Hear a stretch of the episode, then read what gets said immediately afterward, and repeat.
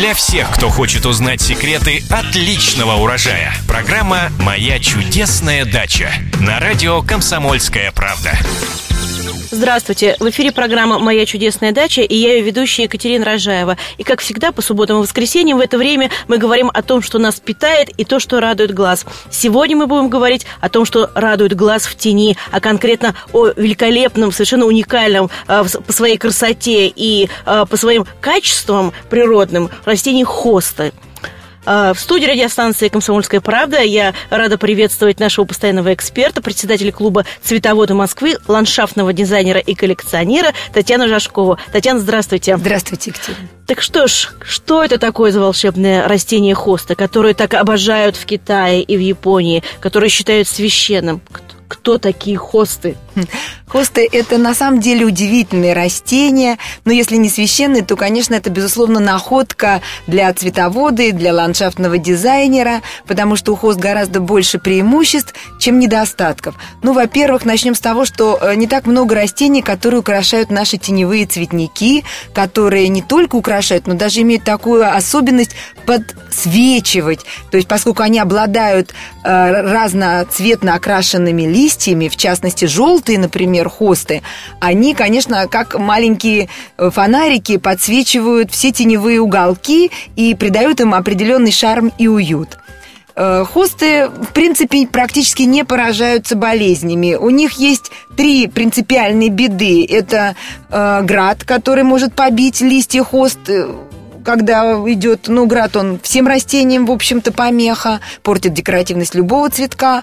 А, также у них есть такие безумные вредители, с которыми не просто бороться, слизни, которые очень любят есть листья хост, потому что они вкусные. Сочные. Сочные, да, и питательные. И поскольку хосты сильно прикрывают землю, то под ними образуется такая густая тень под листьями, и там как раз слизням очень комфортно и уютно. Они там плодятся, размножаются и питаются нашими хостами. Ну, единственное, что тут могу посоветовать э, цветоводам, это собирать слизней, где-то раскладывать, э, допустим, дощечки в междурядьях, а потом только механически. Конечно, есть средства с ними борьбы, Э, всякие приманки и все такое. Можно, конечно, пробовать. Также можно сажать хосты с плотными листьями. Вот я обратила внимание, что хосты, которые обладают плотной листовой пластиной, такие как, например, Blue Angel, да, их э, сагай, э, их не проедает слизни. Они настолько крепкие. Они крепкие, да, то есть они им не по зубам, так скажем, да. И еще у хост есть такая проблема, которая связана с тем, что селекция шагнула далеко за пределы, и при получении новых сортов – Часто американские селекционеры используют радиацию, облучают семена, облучают родителей, чтобы получить так вот, ну, как бы мутирующие варианты. Они бывают иногда неустойчивы и эм, дают расщепление на материнские растения. Допустим, часто э, у Hosta Revolution э, появляются э, листья зеленые, розетки зеленых листьев. Ну, э, совершенно не характерны для этой хосты окраски. Конечно, это очень портит растения. Вот эти нехарактерные розетки нужно удалять, вырезать, и тогда, в общем-то, мы сохраним декоративность куста.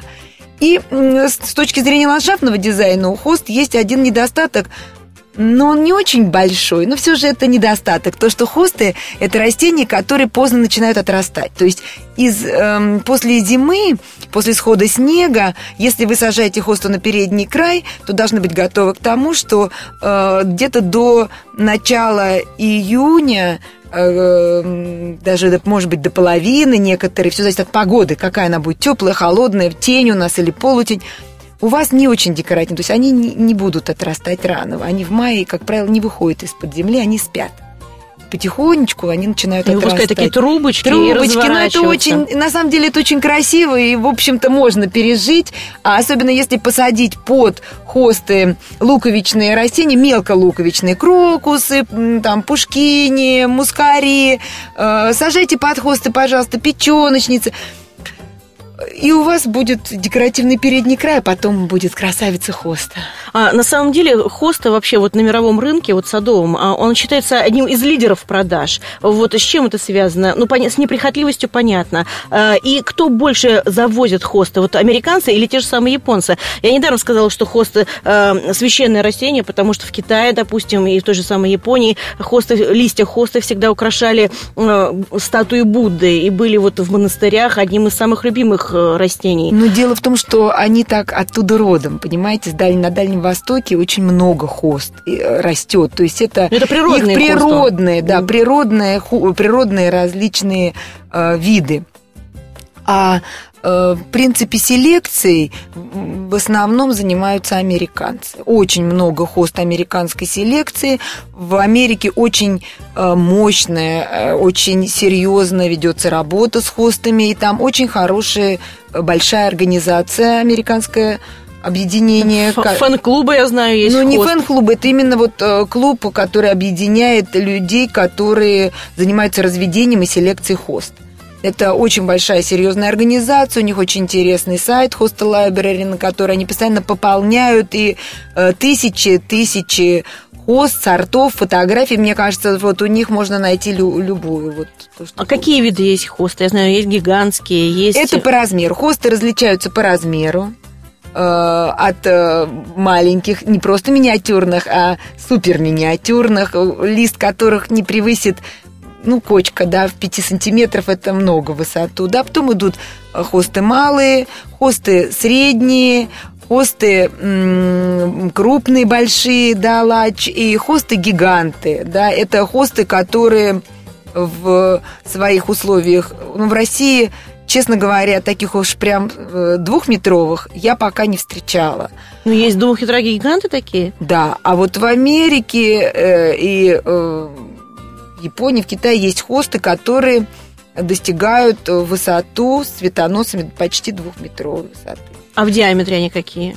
Ну, там лист, понимаете, там размер листовой пластины превышает 60 сантиметров в длину и сантиметров там 30 ширину. ширину. Представляете, вот, вот допустим, Summon Substance, это огромная хоста, которая, она у нас тоже большая, то есть лист у нее крупный, но вот, э, конечно, даже цветоносом двух и даже полутора метров она пока не достигает. Может быть, надо ей дать шанс вырасти э, там лет 10 прости, тогда, может быть, она проявит а где лучше сажать э, хосту? Понятно, что в тени, но я думаю, что есть все-таки такие сорта, которые э, нужно некоторое количество солнца в течение дня.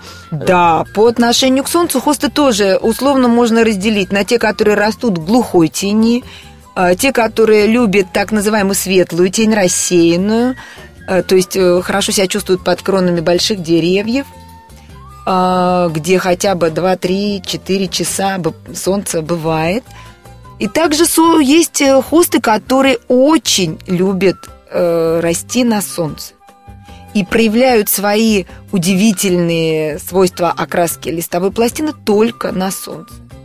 Поэтому при покупке хосты, когда вы ее приобретаете, э, нужно поинтересоваться у продавца, для какой зоны сада подойдет именно, это конкретный, именно этот конкретный сорт. Ну вот я знаю, что э, хосты уникальны в своем многообразии, именно цветовой гаммы, фактура листа, а еще у них есть удивительные названия, так я так понимаю, это по виду хосты химеры, э, хосты хамелеоны. Кто это? Это хосты, которые, ну это очень условное такое название, это хосты, которые э, мутируют, то есть изменяют свою окраску листа, причем принципиально изменяют окраску листа, то есть есть они, допустим, могут быть э, весной э, бледно выйти из-под снега бледно-желтыми, э, совсем-совсем такими лимонными, потом приобрести э, зеленый оттенок с какой-то каймой э, контрастной, э, или, а потом стать желтыми. А хосты химеры – это те хосты, у которых по листу различные штрипы, э, мазки. Это, перья такие, как, да? Да, да, вот такие какие-то в окраске, то есть окраска нерегулярная. Э, у листовой, обычно вот у листовой пластины, э, у хосты, допустим, центр или центр у вас контрастный, э, кайма светлая или наоборот. То есть, а вот когда идут какие-то еще очень э, интересные у них есть особенности, есть хосты с темными окрашенными черешками То есть это тоже своего рода целая серия хост существует, у которых темно окрашенный там черри-берри, у них вот темный ствол, вот темный черешок у листовой пластины. Листовая пластина светлая или э, яркая, или имеет подкладку контрастную, а лицевую сторону такую светлую но черешок у них темный. Соответственно, когда выдвигается цветонос, у него тоже темный черешок. Это очень красиво. А где, какое место в цветнике лучше всего отдать хостам? Ну, я не имею в виду тень или там полутень. Именно вот в цветнике. С, чем, э, с как какими растениями какими вы хотите да, сочетается, сочетается хосты. да, и лучше всего выигрышнее смотрят. Ну, вы знаете, хосты можно сажать только с хостами. То есть вот отдельно сделанный хостарии – это может быть очень красивое зрелище. Просто нужно грамотно подобрать хосты гиганты, большие, средние, малые, карликовые, совсем крошечные миниатюрные хосты. Эм, можно играть цветом, можно играть формой, можно играть не просто формой листа и фактурой листа, но еще и формой куста, потому что у хоста разные есть. Есть бокаловидные э, хосты, есть такие хосты, которые как зонтик представьте, то есть вверх, вертикально идет черешок, листовая пластина практически под 90 градусов расположена, и под такой хостой, под хорошим зонтиком будет выигрышно смотреться любое растение. С лилейниками, пожалуйста, сажайте хосты, с ейхерами, с геранями, со стильбами прекрасно, с папоротниками великолепно. С медуницами я бы не стала сильно, только если это хосты будут однотонные голубые или зеленые, то есть гладко окрашенные, потому что медуница сама очень пестрая, и для того, чтобы выигрывала медуница, нужен хороший зеленый фон. Хорошо смотрится с, с баданами, прекрасно смотрится с волжанками, потому что разрезанная листва волжанок будет очень эм, как бы добавлять воздуха в этот цветник и очень выигрышно смотреться на фоне больших листовых пластин. Ну, вот мы говорили, что э, хоста, она неприхотлива, но все же э, к любому растению да, э, нужен уход. Насколько большой уход требует хоста? Ну, если вы купили хорошую хосту, хорошо подготовили место в цветнике как для его них. нужно подготовить? Ну, стандартно, ничего сверхъестественного, им даже не надо такого, крыть очень большой ямы не надо. То есть у них корневая, ну, у больших хост, конечно, корневая система потом будет уже сантиметров там 30-40, э, но она наращивает много корней, которые по периферии и постоянно нарастает вверх и в ширину, поэтому ей всегда хватит питания. Если вы сделаете 30-сантиметровый слой питательного грунта на протяжении всего цветника, где будете высаживать хосты, она скажет вам большое спасибо. Добавьте туда органики, добавьте туда минерального удобрения, добавьте туда э, костной муки, посадите туда хосту, замульчируйте землю и спите спокойно. Хосты прекрасно, кстати, смотрятся. Это великолепное растение для гравийных клумб. Объясните получше, что значит гравийная клумба? Ну, это если мы создаем композицию, э, высаживаем растения, затем закрываем всю свободную землю ультрасилом. То есть принципиально делается так. Сначала э, планируется посадка, да, делается схема посадки, потом э, всю клумбу застилают темным лутросилом черным, плотным достаточно, вырезают в местах посадки, делают э, крестообразные надрезы, в которые сажают растения, э, аккуратно засыпают, затем полуторосилу аккуратно засыпают все слоем гравия. И в этой ситуации у вас получается практически вообще неуходная, то есть не требующая ухода клумб. Поливайте, подкормите, все. Как Прополки часто... нет. Как часто подкармливать нужно? Подкармливать, ну, как все растения. Сказать, чтобы часто, нет, не стоит. Хоста тоже не очень любит перебор азота, как и другие растения.